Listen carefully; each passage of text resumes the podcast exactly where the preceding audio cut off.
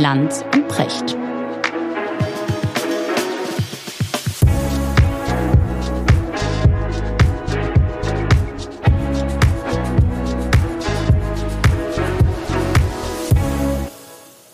Schönen guten Morgen, Richard. Guten Morgen, Markus. Wie geht's dir? Ja, ganz entspannt.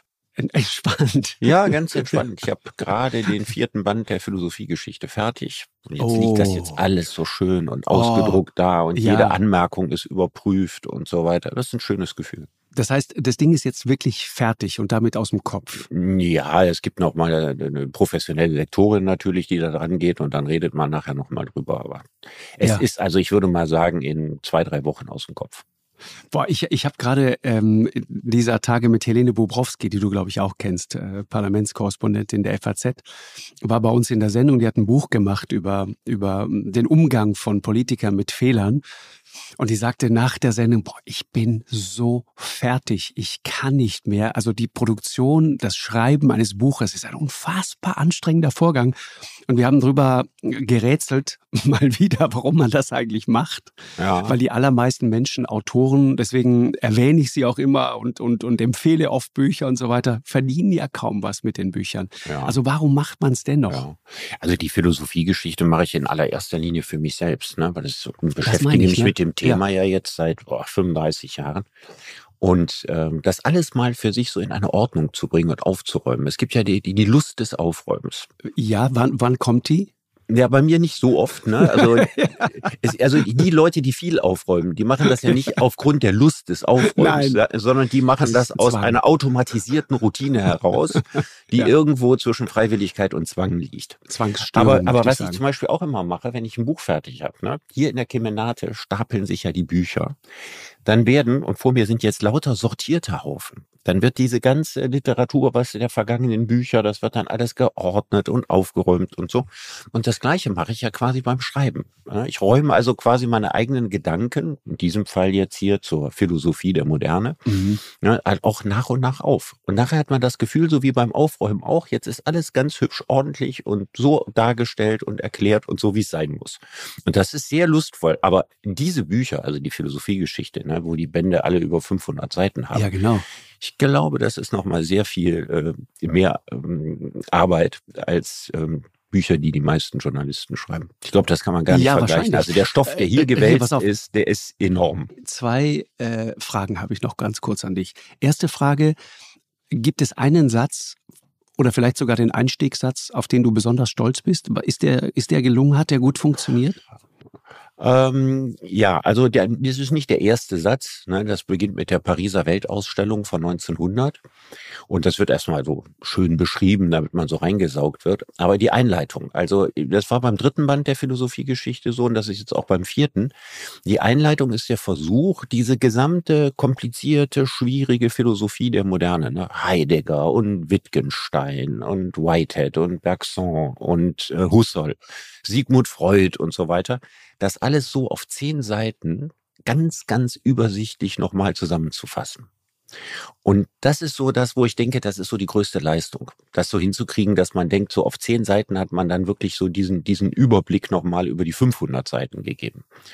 Und da bin Mhm. ich dann immer sehr stolz drauf. Das war beim dritten Band auch so. Also das 19. Jahrhundert zusammenzufassen. Mhm. Eine Frage habe ich noch an dich. Ja. Gibt es de- den einen Philosophen, den einen revolutionären Gedanken, von dem du sagst, boah, das ist echt gut. Kannte ich zwar schon, aber jetzt nochmal Ja. drüber nachgedacht, hat mich richtig gekriegt, passt so gut in die Zeit.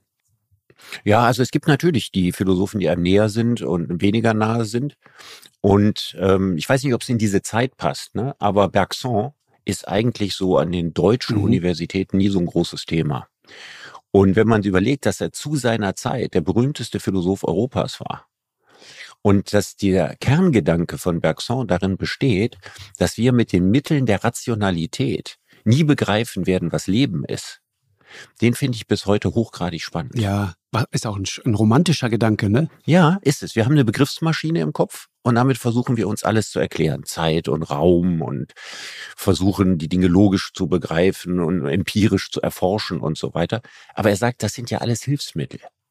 Ja, und alles, was wir auf die Art und Weise zutage fördern, sind am Ende Konstruktionen. Aber was wirklich Leben ist, das spürt man im Zweifelsfall, wenn man an einem Sommertag in einem Garten sitzt. Ja, oder vielleicht bei dir auf deinen Polarreisen oder so.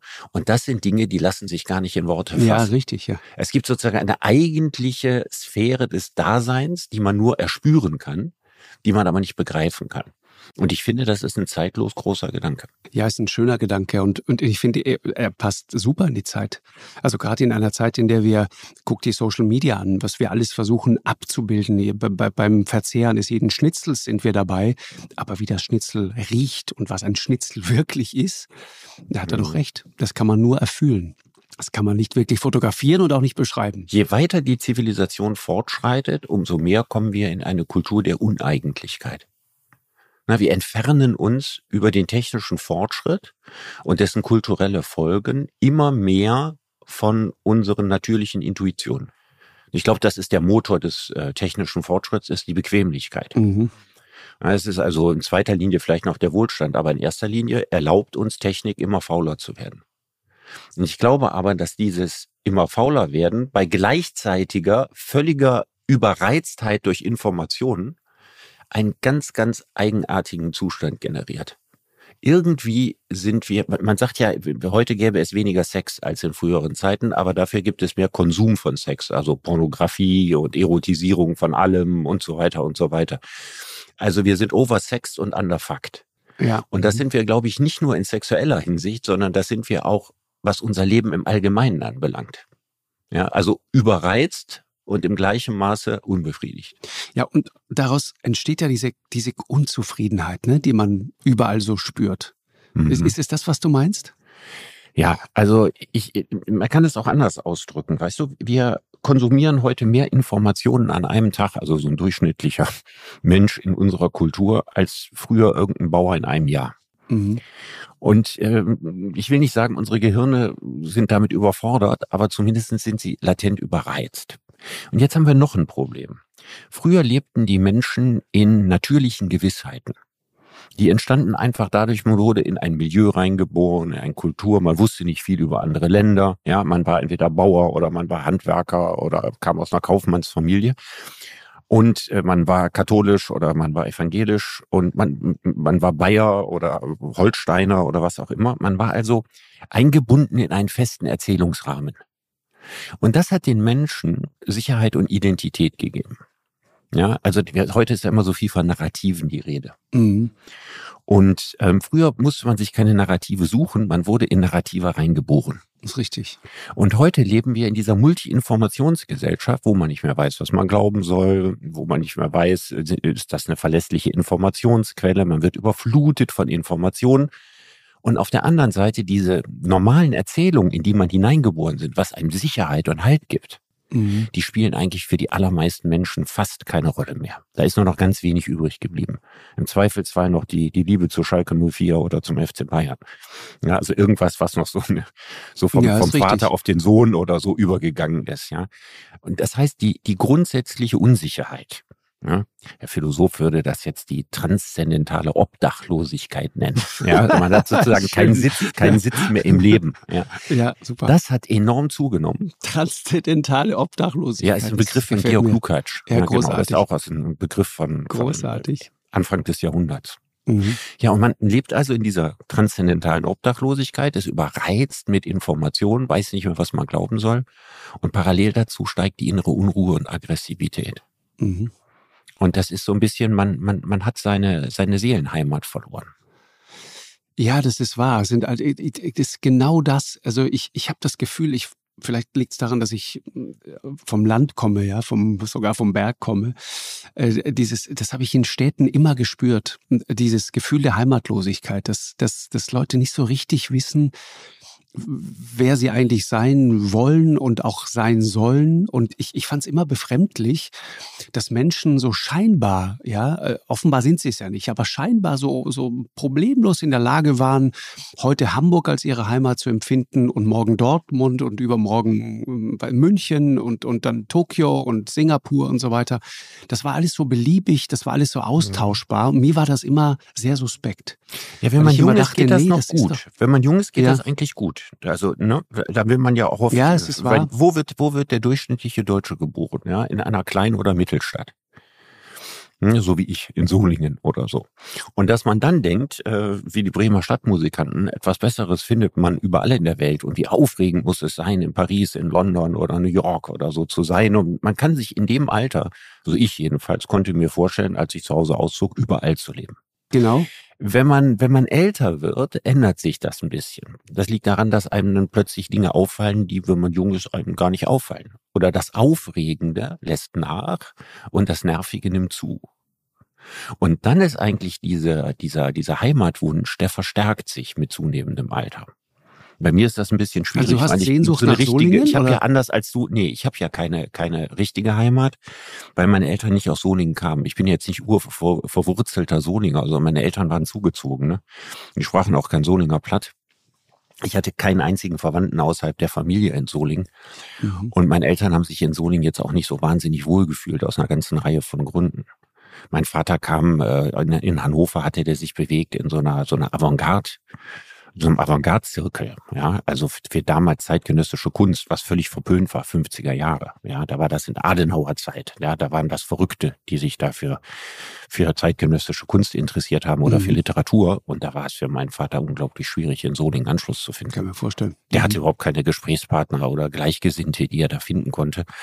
Und meine Familie hatte immer so einen Außenseiterstatus eigentlich. Deswegen habe ich jetzt nicht die große Sehnsucht nach Solingen, wo ich gestern Abend noch war und meinen Vater besucht habe. Wie alt ist der, wenn ich fragen darf? Der äh, wird jetzt 90. Das ist ein schönes Alter. Ne? Ich habe neulich ein großartiges Stück von Sebastian Hermann, heißt er, glaube ich, gelesen in der Süddeutschen Zeitung. Es hat einen herrlichen Titel. Der Gipfel des Unglücks ist mit 49 Jahren erreicht.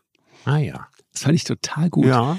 Der darüber äh, schreibt sozusagen, was man gewinnt, wenn man älter wird und, und, und sagt also diese ganze Unsicherheit, der ganze, ähm, dieser ganze Selbstoptimierungswahn, ja, das, das steigert sich bis ungefähr zum Alter von 49, dann ist der absolute Tiefpunkt erreicht und interessanterweise werden Menschen dann so ab 60 wieder zufriedener. Und werden deutlich, das hab ich oft deutlich entspannter. Ja, das ist ja in zwei Jahren der Fall. Ich bin mal sehr gespannt. Ja, ich, also ich muss sagen, ich weiß nicht, er beschreibt das auch so schön, diese Szene, ja, wie die, die Gleitsichtbrille sorgt dann dafür, dass man irgendwann die Augen vor der Wahrheit nicht mehr länger verschließen kann, ja. Ja. Also die, die, die, sozusagen dieses Gefühl, du verlängerst deine Jugend immer noch ein bisschen mehr und Ja. ein bisschen weiter, ja. Das ist irgendwann, ist es einfach erbarmungslos. Beim Optiker kommt der Moment der Wahrheit. Ja. Äh, und er sagte, na, ah, und dann zögerst du und haderst mit diesem Moment der Kauf der ersten Gleitsichtbrille. Aber irgendwann muss es einfach sein. Und dann hat man, hätte man doch eigentlich das Gefühl, okay, jetzt geht's endgültig zu Ende. Und erstaunlich ist, dass dann aber offenbar eine Phase großer Zufriedenheit kommt. Und das beobachte ich auch bei Leuten, wenngleich ich immer sagen muss, ich glaube, das hängt auch sehr von den persönlichen Lebensumständen natürlich ab. Ne? Ja, Hast also du noch die ja so- Chance, was zu gestalten? Jemand wie Sebastian Genau. Hermann zum Beispiel, der, der, der ähm, erfolgreicher, äh, toller Autor ist, bei den Kollegen der Süddeutschen da zum Beispiel, der hat natürlich eine, eine Karriere, der hat eine Perspektive, der, der kann das noch ganz lange machen, der hat das, der hat das drauf. Äh, wenn du aber jemand bist, der mit 49 zum Beispiel körperlich völlig am Ende ist ähm, Mhm. und seinem Beruf nicht mehr nachgehen kann oder die Karriere hat nicht funktioniert, was ja, Ja, häufig ist ja, gar ich meine, das ne? ist ja, ist ja, das Das ist ja bei den meisten Menschen der. Fall. Das muss man ja mal dazu sagen. Also, eben ne, diejenigen, die nachher CEOs werden und so, sind ja nun die allerwenigsten. Und mit 49 kannst du ziemlich gut absehen, ob du noch irgendeinen Karrieresprung noch machen wirst. Der müsste dann ganz schnell erfolgen oder du wirst keinen mehr machen. Mhm. Und ähm, ich glaube, das ist so das Schwierige an dem Alter. Aber es ist Also, trotzdem interessant, dass er sagt, es gibt viele Studien darüber, das behauptet er nicht einfach so, ne? Also große Studien, aufwendige Studien, die sagen, dass diese Langzeitstudien, das fortgeschrittenes Alter, ja, weniger Stress, weniger Sorgen, weniger Ärger, all diese Dinge führen zu einer generell einer größeren Zufriedenheit, ja. Und alt zu werden geht also mit einem wachsenden emotionalen Wohlbefinden einher, so. ja, wenn die das. Kunst des sich Abfindens gelingt. Mhm. Ja, richtig. Ich glaube, darum geht es. Also man muss sich mit vielem nicht abfinden, bis man 50 ist. Und dann einerseits muss man sich mit dem Alterungsprozess dann irgendwann abfinden, weil irgendwann kann man eben auch mit einer Gleitsichtbrille die Augen nicht mehr verschließen ja, vor dem Alterungsprozess. Und das zweite ist eben sich, sich abfinden, dass man vielleicht nicht die Rolle in der Welt spielt, die man sich mal erhofft oder erträumt hat, als man jung war, die man spielen wollte. Ja. Oder dass man sagt, ach, eigentlich, so mit 60, ne, hatte ich ja gar nicht so ein schlechtes Leben. Und das gilt natürlich gerade für unsere Generation, goldene Generation der Bundesrepublik. Wir machten uns ja alle viel mehr Sorgen um das Leben unserer Kinder und unserer Enkel. Klimawandel, ja, äh, aggressivere Weltlage und so weiter und denken immer, wir, was haben wir für eine vergleichsweise gute Zeit erlebt? Ja, ja. Und wenn man anfängt, sich selbst auf die Schulter zu klopfen und denkt, ach, war ja gar nicht so schlecht, ne, dann setzt dieser Zufriedenheitsprozess eben ein, der einem hilft. Ja, die nennen das das Alterszufriedenheitsparadoxon, ja, weil es ist ja eigentlich völlig widersprüchlich. Du denkst, alles, alles wird schlechter und so weiter, aber da gibt's Daten, unter anderem aus Norwegen. Bei Norweger sind eh äh, ziemlich zufriedene und glückliche Menschen, habe ich immer das Gefühl. Mhm. Und die sagen, da gibt's halt diesen Trend, ne? Also die, die, der Zusammenhang zwischen Lebensalter und subjektivem Wohlbefinden, ja, das ist quasi wie eine U-Kurve, ja. Also in jungen Jahren fortgeschrittenes Erwachsenenalter dann, da ist alles schön und hell und freundlich und wir machen uns auf den Weg und so weiter. Und dann kommen diese mittleren Gleitsichtbrillenjahre, ja, so die mhm. ersten Jahre, da schieben sich dann so ein paar dunkle Wolken äh, über den Horizont und dann geht's wieder nach oben. Und er schreibt diesen schönen Satz, der Gipfel des Unglücks liegt irgendwo zwischen 40 und 50. Mhm. Das fand ich total gut. Dachte, gut, dass ich äh, darüber hinaus bin. Mhm. Ja. Erlebst du das auch so, Richard, bei dir? Hast du das selber subjektiv so wahrgenommen? Nee, bei mir war das nicht so, weil als ich Mitte 40 war, veränderte sich mein Leben durch den Erfolg von Wer bin ich? Mhm. Also gerade quasi in der Phase, die besonders kritisch gewesen wäre, darüber nachzudenken, warum aus mir nichts geworden ist, habe ich einen ziemlichen Sprung, ziemlichen Sprung nach vorne gemacht. Und das, das hat also diese, diese Unglücksphase nicht ausgelöst. Übertüncht, ja. Übertüncht. Aber das kann ja bei mir dann noch mit Mitte 60 oder so kommen. Vielleicht werde ich ja dann unzufriedener Rentner. Ja. Ja, ist interessant. Und, und die schreiben, das habe ich mir auch noch gemerkt, fand ich total spannend und das kannst du auch gerade beobachten, wenn du dir, hm, weiß ich, ich denke immer noch an dieses Gespräch mit Carla Rauchel, weißt du das? Mhm. Äh, letzte Generation. Mhm. Die hat mich irgendwie wirklich gepackt. Und ich hm, stimme auch nicht in diesen Chor der Leute an, die sagen, boah, und jetzt muss man, die muss man jetzt, sind jetzt Leute eingesperrt worden äh, von der mhm. letzten Generation. Völlig korrekt, ja, wenn man sich daneben benimmt und gegen geltendes Recht verstößt und gerade verurteilt worden ist und dann rausgeht und sich direkt wieder festklebt, dann muss man halt damit rechnen, dass man dann irgendwann auch in den Knast geht. Und trotzdem, äh, finde ich, muss man die schon auch ernst nehmen und das, das berührt einen. ja, die, also ne? ich, ich, ich sehe das, also dieses es ist ein positiver ethischer Impuls.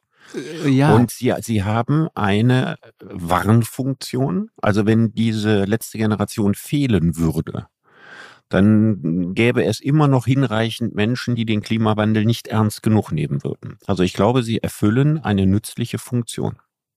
Ich glaube das wirklich. Und ich glaube auch, dass das das ist, was sie mit diesem Pathos antreibt und sie auch Gefängnisstrafen in Kauf nehmen lässt. Ja, im Sinne einer höheren Sache. In einer höheren Sache dienen. Genau. Und das genau. ist ja nicht grundsätzlich verkehrt. Mhm. Aber was, was ähm, dort auch beschrieben wird, das fand ich so interessant und das hat dann auch für mich plötzlich so ein, das war wie so eine Tür, die sich da öffnet. Diese Altersforschung sagt, die Angst vor dem Weltuntergang ist ein Phänomen der Jugend. Ja. Also gerade junge Leute neigen sozusagen zur Apokalypse. Ja, aber das ist auch relativ einfach, warum das so ist. Als junger Mensch hast du Angst, dass die Welt untergeht. Als alter Mensch hast du Angst, dass du untergehst.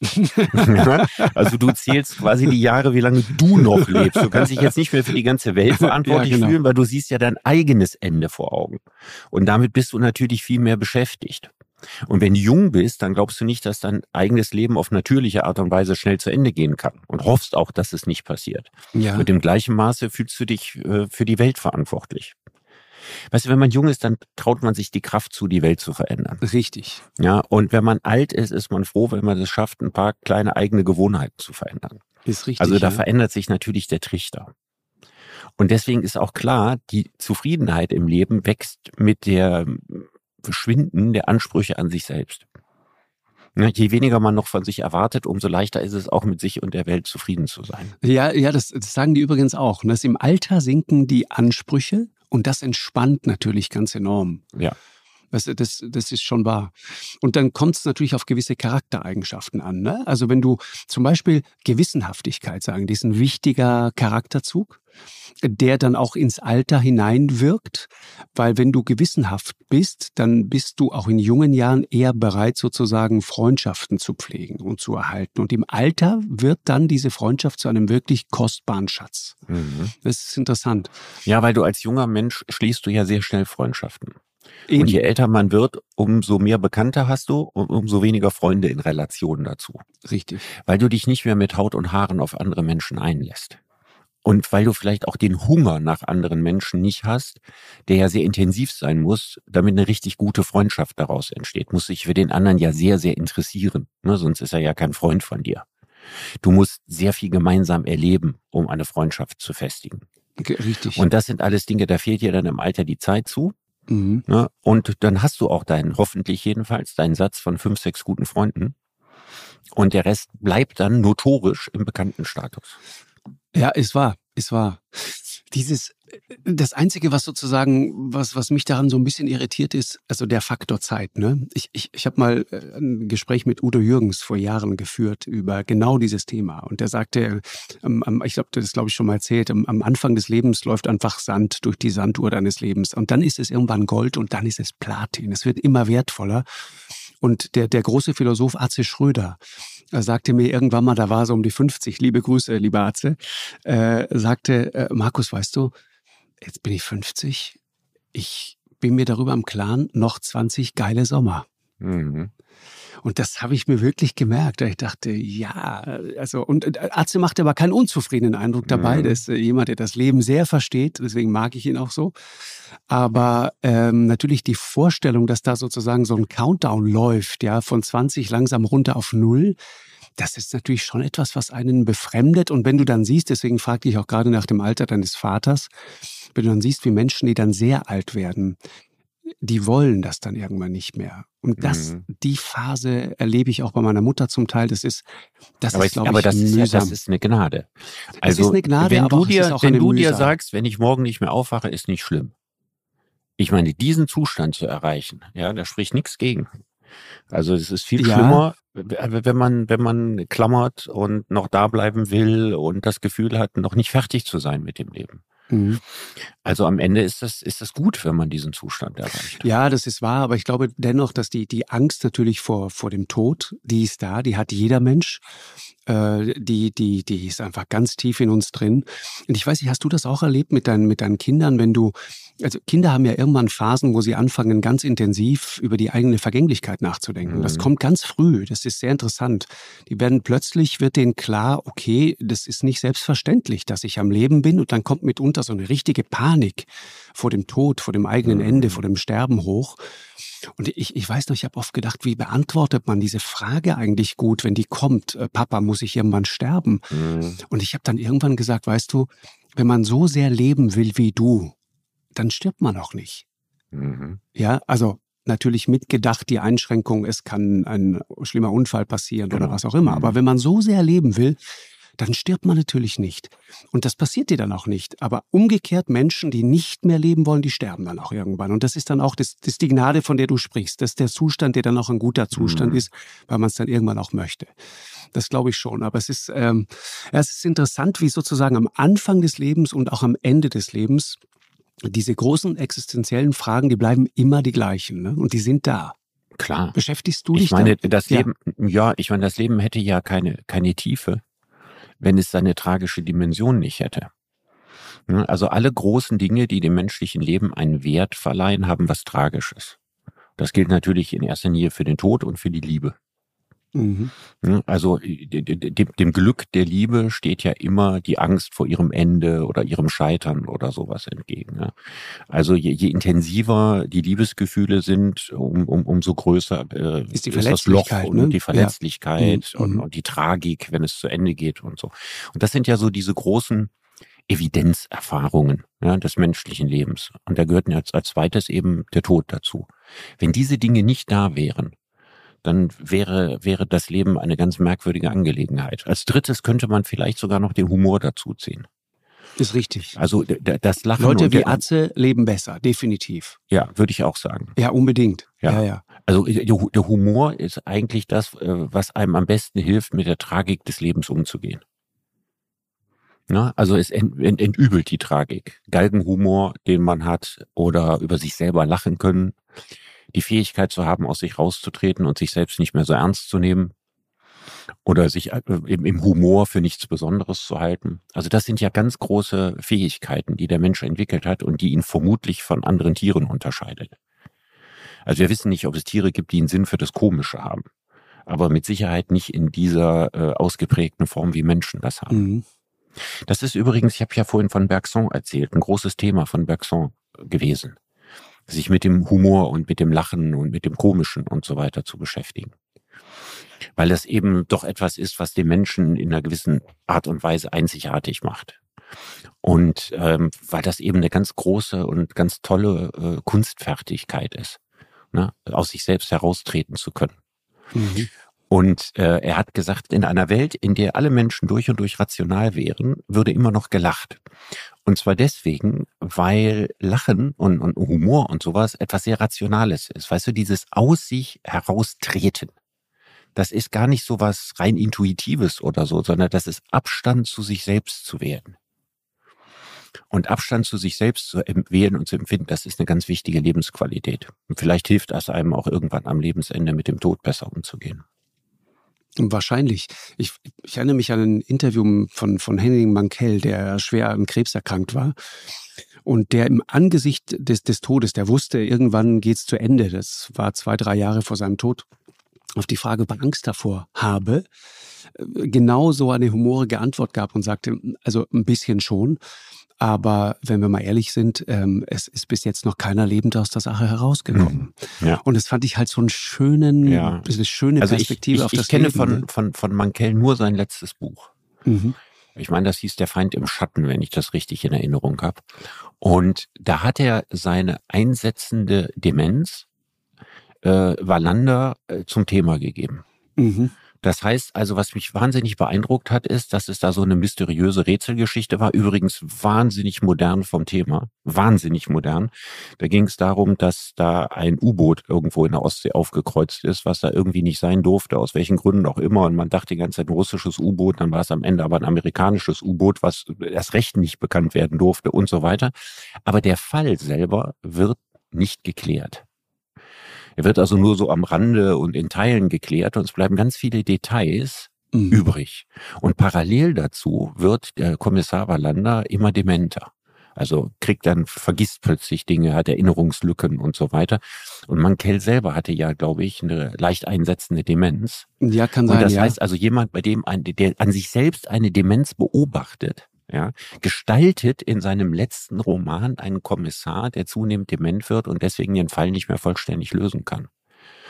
Und ich glaube, diese Souveränität, mit dem eigenen Schicksal umzugehen, daraus Kunst zu machen, ähnlich wie beim Lachen, aus sich selbst herauszutreten ne, und sich, was man ja macht, wenn man Literatur macht, und sich selbst aus einer Distanz zu beschreiben.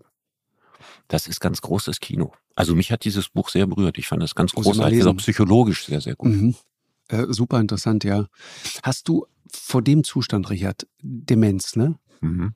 Also für jemanden wie dich, der so sehr von seinem Kopf lebt und von dem, was er denkt, der so sehr ist, was er denkt, was, was würde das in dir machen, mit dir machen, wenn du so eine Diagnose bekommen würdest? Ja, ich glaube, ich hoffe, das Gute an der Demenz ist, dass man nicht merkt, dass man dement ist, weil man ich das wieder schon. vergisst. Ich glaube, das ist eine lange, ja, das ist der alte Nein. Gag dazu, aber, ja, ja. aber ich glaube, die Phase dahin ist so bitter. Ja, nein, ich glaube, das ist, äh, also ich, ich denke, das wird mir passieren im Alter. Meinst du? Weil, ja, das meine ich, weil äh, meine Großmutter ist 97 geworden und bei der ist das Kurzzeitgedächtnis. Äh, eine Kurzzeit, starke Kurzzeitdemenz bekommen. Mhm. Und ich glaube, das ist äh, genetisch in meiner Familie vorgezeichnet. Und ich glaube tatsächlich, ich bin ganz sicher, dass mir das passieren wird.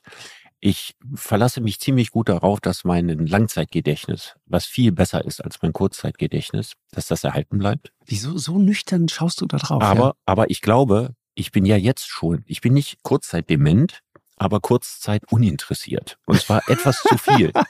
etwas zu viel. Nee, wie, du meinst, Ja, also das, dass man- schon, das sind schon erste Symptome? Das sind du? erste Symptome. Weil das, was Quatsch. dich nicht interessiert, da altert dein Gehirn. Da bin ich ziemlich sicher. Also ich bin, gehöre auch zu den Menschen, wo man sagt, was hast du vor drei Tagen gegessen? Die müssen da sehr lange drüber nachdenken. Ja, muss ich auch. Oder viele so Alltäglichkeiten. Ja, wann, wann irgendwo der Zug fuhr und wann man wohin musste und um wie viel Uhr die Aufnahme zum Podcast beginnt und so. Das sind so Dinge, das kriege ich so eben noch hin, würde ich mal sagen. Ja, aber da fällt sozusagen keine, keine große Aufmerksamkeit drauf. Und diese Dinge, die rauschen bei mir so richtig immer weg und durch. Und ich denke, dass sich das im Alter verstärkt. Also wenn ich mich mit meinem Vater unterhalte, den interessiert das alles überhaupt nicht mehr, diese Kurzzeitsachen. Mhm. Aber wenn der äh, mein äh, Philosophiegeschichtsbuch Korrektur liest, dann kann ich mich mit dem über Robert Musil oder Siegfried Ja, Krakauer und über Benjamin unterhalten, als wäre er 40. So. Also da ist überhaupt kein Alterungsprozess sichtbar. Aber in anderen Bereichen ist der natürlich schon sichtbar. Also da, wo der Cursor der Aufmerksamkeit nicht mehr liegt. Mhm. Wenn man im Alter vor allen Dingen in Erinnerungen lebt und einem das Alltägliche und Tägliche immer banaler wird, so dass man es nicht speichert, dann meine ich, setzt rein psychologisch so eine Art Das. Kurzzeitdemenz ein. Ja, also das hängt ja auch damit zusammen, die, es gibt ja so eine, so eine, so eine weiße Schicht, ne, Myelin, die ist um deine, deine Nervenbahn rum und wenn die Richtig. anfängt zu verkrusten, ja, und porös und so zu werden, Mhm. dann ähm, werden die Informationen nur noch sehr langsam weitergegeben oder gar nicht. Es spielt irgendwie auch eine Rolle bei diesem ganzen riesigen Bereich der Altersdemenz, egal wie man das jetzt nennt, ob man da den Begriff Alzheimer benutzen möchte oder nicht. Das ist ja alles ein sehr umstrittenes Thema. Ja, ja, genau. Aber ich denke, dass Teile des Gehirns, die systematisch nicht benutzt werden, irgendwie einrosten. Also richtig massiv sozusagen sichtbar in dieser Myelinschicht und an anderen Dingen auch. Und insofern bis zu einem gewissen Grade es ist einerseits Genetik, aber auf der anderen Seite spielt das eigene Verhalten schon eine Rolle dabei. Und ich glaube, ich bin der klassische Kandidat für eine Kurzzeitdemenz im Alter. Gut, dann werden wir uns irgendwo auf eine, auf eine Bank setzen, gemeinsam. Du, äh, Hugo Egon Balder habe ich mal gefragt, wie er sich das Altern vorstellt. Du hast aber auch schöne Vorbilder. Udo Jürgens, Hugo Egon Balder. er, warte, warte, ja, ja, warte. so die ja, Philosophen, die ja, großen ja, die, Philosophen, die unterschätzten, Schröder, unterschätzt, Atze Schröder, die unterschätzten Philosophen. Absolut. Sehr, sehr schöne Sache. Hugo sagte damals zu mir auf die Frage, wie er sich das Altern vorstellt, sagte er, weißt du, ich werde an der Nordsee auf einer Bank sitzen und langsam verblöden. Ja. Und ich, die Vorstellung, dass wir beide uns einfach dazusetzen. Ja. Aber stell mal vor, bei dir ist das Langzeitgedächtnis weg und bei mir das Kurzzeitgedächtnis. Kannst du mal drüber nachdenken, was schlimmer ist? Ja, Ja, also wenn du Ich- dich ich- zwar noch wunderbar daran erinnerst, was du am Morgen gegessen hast, Ja. aber nicht mehr so richtig weißt, wer du bist, ja, da würde ich Ja, im nee, Zweifelsfall sagen, immer noch lieber Kurzzeitdement als Langzeitdement. sowas von, sowas von. Ja, Übrigens ja, zu ja. den großen Philosophen, also Udo Jürgens bin ich nie begegnet. Ne? Also ich habe ihn mal aus zehn Meter Entfernung gesehen, aber nie mit ihm geredet. Und er wollte, ich glaube, es war sein 75. Geburtstag. Da hat das ZDF eine große Show für ihn gemacht. Ja, du weißt, wer die moderiert hat. Hast du die moderiert?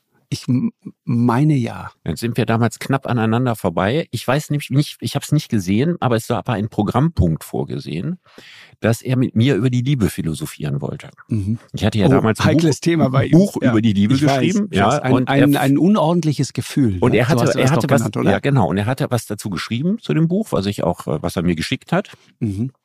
und indem er das meinte, wie unglaublich weise und so weiter dieses Buch sei. Und dass es das alles genauso, er würde das über die Liebe genauso sehen wie ich.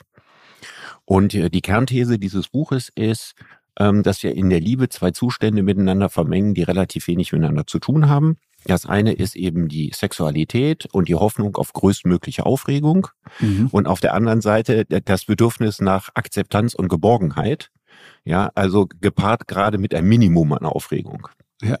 Ja, und dass das Gleiche in der Hirnchemie, also Stoffe sind wie Serotonin für die Zufriedenheit und Dopamin für, für, für die Für Erregung, Aufregung. Ja. die nicht parallel hochgehalten werden können. Das heißt, du kannst nicht in einem, von einem Du- anderen du Menschen dauerhaft geborgen elektrisiert sein. Das geht, das geht nur, solange du verknallt bist und der Zustand Ja. ist nach drei Jahren weg. ja, Mist. So, oder meistens noch deutlich eher. So. Und das fand er alles, stimmt alles und die Widersprüchlichkeit der Liebe und dass Sexualität und Geborgenheitsbedürfnis aus verschiedenen Wurzeln kommen, auch evolutionär und so. Das hat ihn alles überzeugt. Kurzer Rede, langer Sinn. Ja. Er wollte, dass wir beide auf einem Sofa sitzen und über die Liebe philosophieren, aber in weißen Bademänteln. Ui. Ja, das war also der Gag.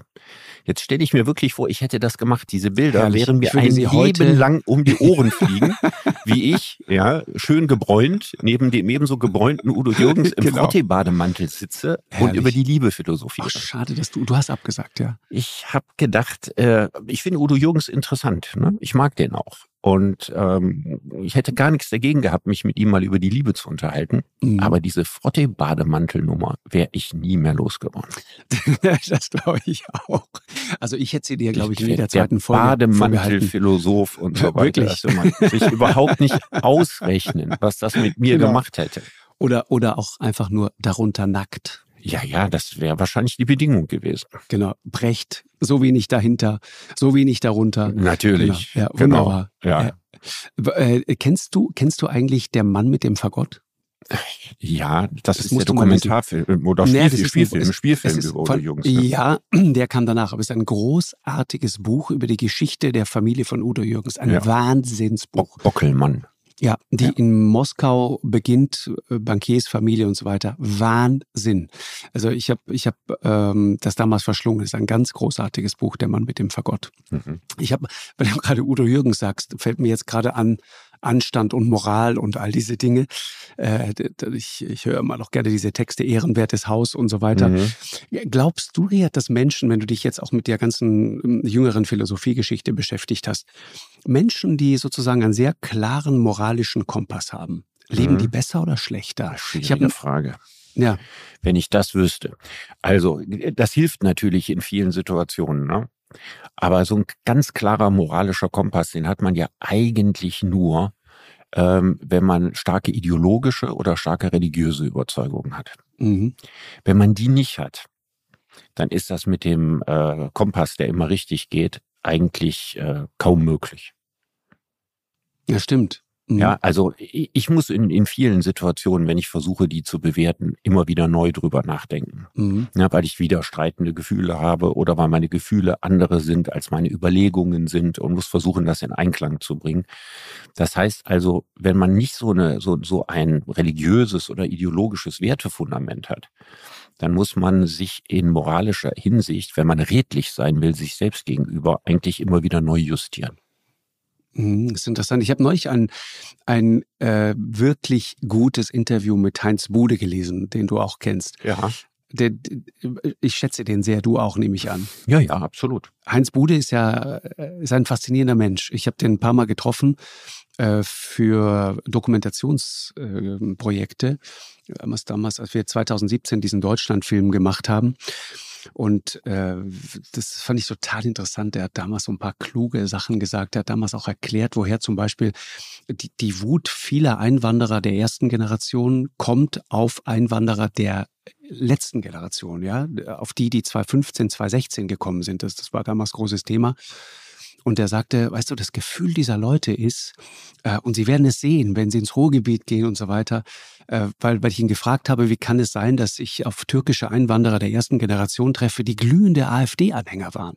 Mhm. Das, das triffst du dort. Mhm. Und, und er sagte, ja, ja, ja, das ist doch logisch. Herr Lanz, denken Sie mal drüber nach. Und ich sagte, ja, warum? Und er meinte, ja, weil das Gefühl ist, pass auf, wir sind jetzt hier in dieses Land gekommen. Wir haben was aufgebaut. Wir haben uns irrsinnig angestrengt. Und jetzt kommt ihr und euch wird einfach alles in den Schoß gelegt. Mhm. Aber das Gefühl ist, ihr stellt euch jetzt bitte mal hinten an. Mhm. Weißt du, weißt du, wann, Fand ich welcher gut. historischen Situation mir das zum ersten Mal aufgefallen ist? Mhm. Nach dem Mauerfall. Ja, total. Türken in Ja. West-Berlin, die auf die Ja. Ossis geschimpft haben. Ja, wegen Begrüßungsgeld und so. Ja. Muss mal Lukas fragen, ob er das auch so erlebt hat. Lukas, der gerade zuhört hier. Hast du auch so erlebt, Lukas? Er nickt. Also da gab Ja, es ta tatsächlich und auch als dann ähm, die Migrationswellen aus Osteuropa kamen. Genau. Ne, das war ja dann in den 90er Jahren ein Thema, äh, dass viele Leute aus Polen und so weiter gekommen sind und so weiter. Und was haben die Türken geschimpft? Richtig. Mhm. Ja, es, Kann es ich mich ist, gut dran erinnern. aber irgendwie liebt man es so, weil es ist alles so, es ist alles so menschlich und es ist alles irgendwie so, so leicht nachvollziehbar. Meine Banane, deine Banane. Es ist, es ist, ich bin zum Beispiel immer noch, habe ich gerade neulich mit Freunden drüber gesprochen. Ich, ich kam ja irgendwann äh, Anfang der 90er in dieses Land. Und äh, zur Begrüßung äh, gab es bei mir kein Begrüßungsgeld und auch keine Bananen, sondern mir wurde zur Begrüßung direkt mal mein italienischer Motorradführerschein abgenommen. Mhm. Und zwar mit der zweifelhaften Begründung, Sie haben in Italien einen Motorradführerschein gemacht, Sie können ja gar nicht richtig Motorrad fahren.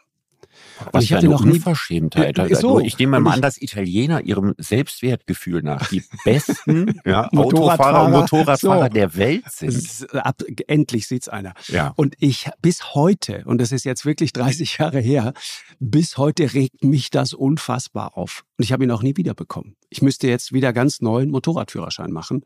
Dabei habe ich. Der liegt doch noch in irgendeinem Safe oder so. Den müsstest du da noch mal rausgeben. ja, jetzt, jetzt, mal, jetzt mal eine Beschwerde. Ja. So, machen wir jetzt mal ganz offiziell.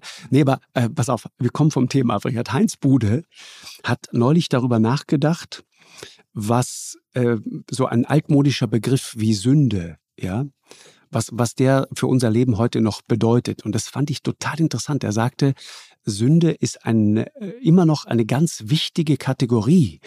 Und zwar mit der Begründung, wenn ich keine Idee von meiner Sündenfähigkeit habe, so hat er sich ausgedrückt, ja, dann habe ich auch keine Idee des Scheiterns an mir selbst, ja. Mhm. Das heißt, dann weiß ich umgekehrt auch nicht, was ein gutes, was ein gelungenes Leben sein könnte. Und er sagt, die Idee, und das fand ich so interessant, die Idee der Sünde ist ja ein Vergehen an dir selbst mhm. und an deinen eigenen Vorstellungen, ja, von dem, wie ein richtiges und wie ein gutes Leben aussehen könnte, ja. Also das heißt, man versündigt dich sozusagen an seinen eigenen Prinzipien, geht ja. gar nicht so sehr um die anderen. Versündigung an anderen. Ja, das ist ein interessanter Gedanke. Also Kant hat versucht, mit seinem kategorischen Imperativ die Kategorie der Sünde der Kirche wegzunehmen ja. und die als Selbstverpflichtung sich selbst gegenüber zu retten. Also dieser gleiche Gedanke, dass man seinem Gewissen gegenüber verpflichtet ist.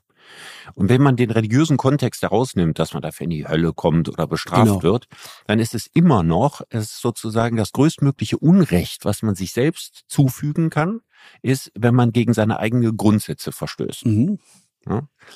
Also ähm, ich meine, eigentlich ist äh, das Gewissen, was man hat, ist ja so, so eine Art Uhr, die eigentlich immer richtig geht. Ja, nur, nur man selber guckt nicht immer gerne so genau drauf.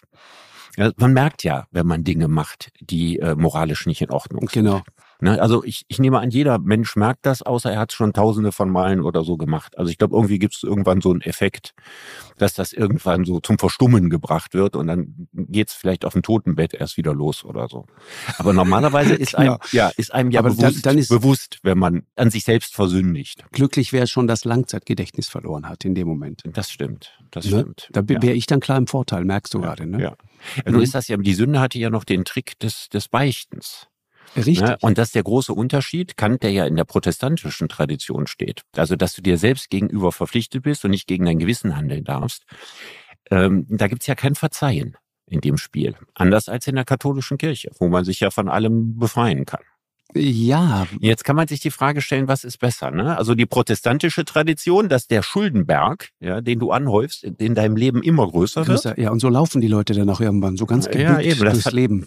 Hat, mhm. ist auch nicht gut. Ne? Nee, und äh, das mit der Sünde ist natürlich auch ein Trick. Irgendwo hingehen und ein bisschen ja. Vater Unser und, äh, oder Rosenkränze und alles ist wieder gut. Ja, Rosenkränze, so viel muss es nicht sein. Komm, zehn Ave Maria reicht, bitte. Das heißt, also du hast wahrscheinlich keine richtig großen Sünden. Was wäre denn, wenn du jetzt ganz als Kind oder Jugendlicher richtig schwere Sünden zu beichten gehabt hättest?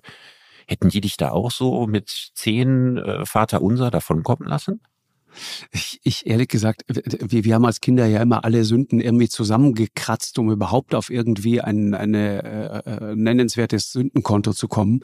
Und dann setzte man sich da rein irgendwie und hat das dann ganz schnell so runter. Und als man dann so ein bisschen, bisschen älter wurde, kam dann eine neue Kategorie dazu. Dann nuschelte man ganz, ganz zum Schluss und so ganz verschämt hat und hier immer ein bisschen unkeusch. Mhm. So. Und das war in der Hoffnung, der, der, der Priester, der auf der anderen Seite sitzt, hat das gar nicht richtig gehört und gar nicht richtig verstanden. Ich denke, in bestimmten Alter kannst du auch jemand gesetzt haben, der gerade darauf gewartet hat. nein, nein, nein. Ich, ich muss die da immer in Schutz nehmen. Ich habe all das wirklich in der Kirche, und ich hatte viel mit Kirche zu tun, mit Priestern zu tun, nie erlebt. Glücklicherweise nie, nie, nie erlebt. Und ja. ich, ich, äh, ich ähm, das sind ganz fürchterliche Sachen, die da immer wieder auch jetzt gerade äh, wieder rauskommen. Aber Richard, jetzt Zum Schluss eine Sache noch. Ich, ich, wir haben uns jetzt einfach so treiben lassen. Ich fand es herrlich, mit dir mal so über das Leben zu sprechen. Wann kommt dein Band? Dein, dein vierter Philosophie? kommt im Herbst, im Oktober. Okay, dann reden wir noch mal ein bisschen ausführlicher äh, darüber, fände ich gut. Ich äh, habe noch eine persönliche Frage, Richard, zum Schluss. Wir reden gerade sozusagen über Gelassenheit und was man gewinnt, wenn man älter wird und, und das Leben und den Sinn und die Parkbank an der Nordsee, äh, auf der wir dann mit Hugo Egon Balder sitzen werden, mhm. dem, dem, dem Gott der, Gott der der, der Früchte, der Zitrone und der Himbeere und der Erdbeere. Hast du das geguckt Richtig. früher eigentlich? Ja, das habe ich gesehen. Also jetzt, ich war nicht regelmäßig, aber ich, ich wusste, wovon die Rede ist. Das musste man auch nicht mehr als einmal sehen. Beim nee. zweiten Mal stellte man fest, dass man die Spielregeln dieses komischen Spiels sowieso nicht versteht. Und zweitens, dass es irgendwie immer dasselbe ist, was da abläuft. Richtig. Oh also die hätten eigentlich eine Folge jede Woche ausstrahlen können. Ja, ist, da gab es also überhaupt keine inhaltliche Variation oder irgendwie sowas. ja, total. Ich habe oft gedacht, ich habe Hugo so oft erlebt, ist auch so ein herrlicher Lebenskünstler. Hugo Egon Balder ist ein, wirklich ein großartiger Typ. Und ich, ich, ich habe Hugo, das darf ich jetzt einmal erzählen, aus dem Nähkästchen geplaudert. Das war die Zeit, in der wir noch in Köln lebten und ich bin immer für die Produktion nach Hamburg hin und her geflogen und komme eines Morgens, war irgendwie so ein Donnerstagmorgen zum Hamburger Flughafen und da stehen diese ganzen grau gewandeten Menschen äh, mit ihren Aktenkoffern, ja, und alle sind irgendwie müde und kaputt und müssen jetzt halt irgendwie ihr Tagwerk wieder beginnen und die sind dieses Flugzeug rein. Und ich gucke mich so um in dieser Abflughalle und ganz hinten in der Ecke steht ein Typ mit einer Sonnenbrille, obwohl es draußen düster, dunkel, Hamburg, Regen war, dunkle Sonnenbrille und eine kanarienvogelgelbe Lederjacke. Mhm der fiel auf, kannst du dir vorstellen? Mhm. Äh, und es war unverkennbar Hugo Egon Balder. Und ich mhm. gehe zu ihm hin und sag, äh, Hugo, schön dich zu sehen. Und der guckt so hoch und sagt, ach Mensch, Markus, du bist. Und dann sag ich, Hugo, wieso diese Sonnenbrille? Und er, du, ich möchte nicht erkannt werden. ich fand das so ist wahrscheinlich der gleiche Grund, warum Heino Zeit seines Lebens eine Sonnenbrille getragen hat, um ja, nicht erkannt ja, zu werden. Aber diese, diese, diese Kanarien, also wenn du nicht gesehen werden möchtest, dann ziehst du nicht eine Kanarienvogelgelbe ja. Lederjacke an. Ja. ich, ich hatte immer so das witzig. Gefühl, Hugo Egon Balder ist ein entfernter Verwandter von Rolf Zacher. Ja. ja. Also die haben beide sowas Grundanarchisches. Und die Vorstellung, äh, mit ihm gemeinsam auf der Nordseebank zu verzauseln, ist jetzt nicht die übelste Vorstellung. Nicht die Alter. übelste, gar nee. nicht. Gar nicht. Na dann, Hugo ist ein, ein, ein Lebenskünstler, wirklich. Richard, ich danke dir sehr. Ich danke dir auch, Markus. Das war sehr inspirierend. Ein kleiner, ein kleiner Streifzug durch die Gegenwart, so. in der wir leben. genau. Bis bald. Dank dir. Ja, mach's gut. Tschüss, Markus. Du auch. Ciao eine Produktion von M hoch 2 und Podstars bei OMR im Auftrag des ZDF.